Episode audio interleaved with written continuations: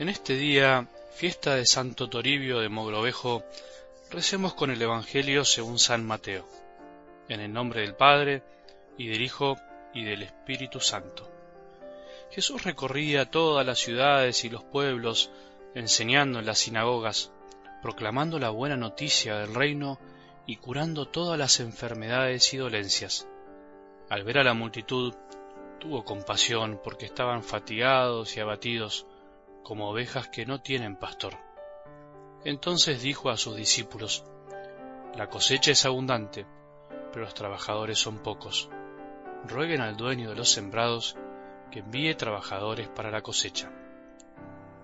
Palabra del Señor.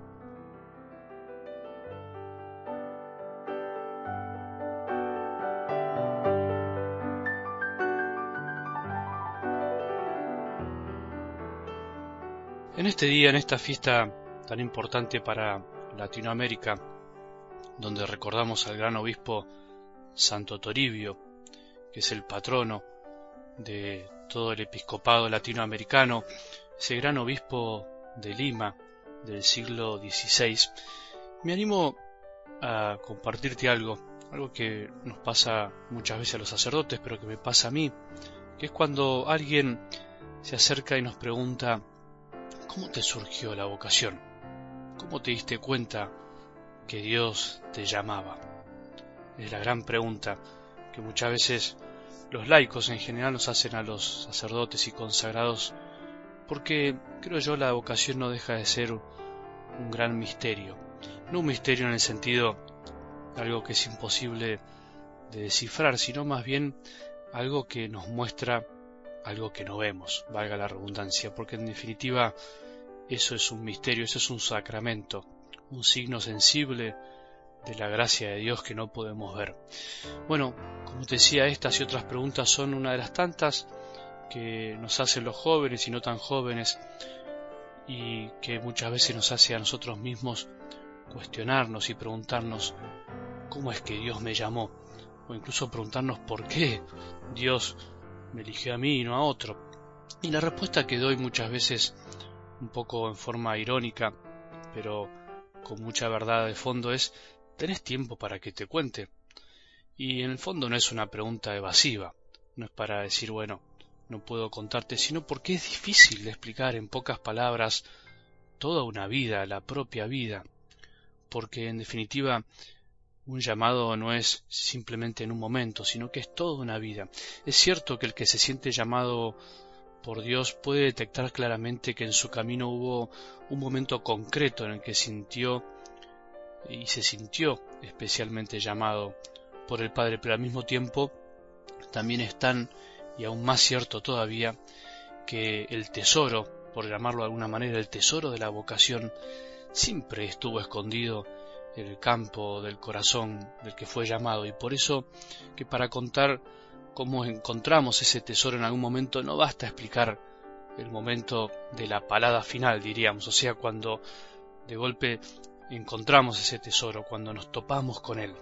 Sino que hay que ver el proceso de cómo se llegó a dar esa puntada final esa palada que hizo descubrir el tesoro.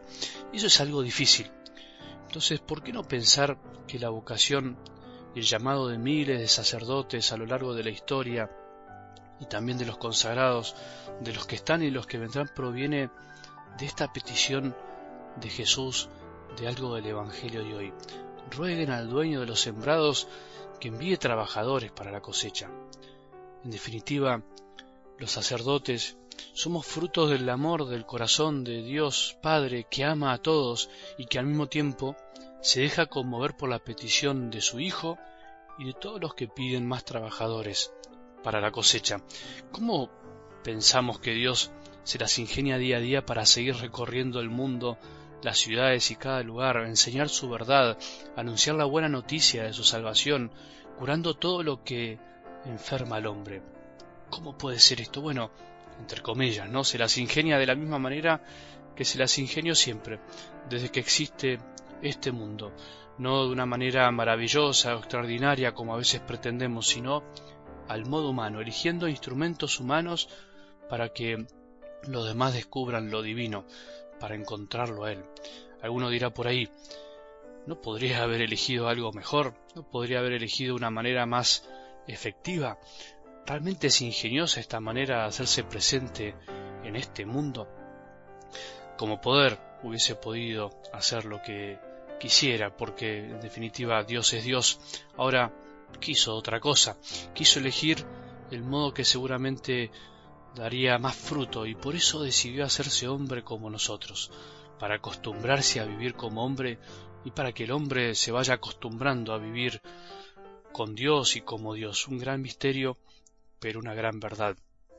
Cristo anduvo por la tierra enseñando, anunciando, sanando y curando, pero no quiso hacerlo solo. Este es el misterio y al mismo tiempo la gran alegría. Dios que se hace hombre y deja que el hombre participe de su misión. De hecho, mientras él lo hacía, les encargó a los discípulos que lo ayuden para poder llegar a todos los hombres posibles de ese tiempo. Jesús necesita de hombres para llegar a todos los hombres. Necesitó de sus discípulos para cumplir su misión y les encargó a sus discípulos que continúen su misión en su ausencia. El sacerdocio católico es el corazón, los ojos, los oídos, la boca, las manos y los pies de Jesús extendidos a lo largo del tiempo para poder acoger, mirar, escuchar, hablar, tocar y acompañar a todos los hombres posibles a lo largo del tiempo y en todo el mundo. Es la respuesta del corazón conmovido de Jesús al ver tanta gente que anda por el mundo sin guía, como ovejas sin pastor.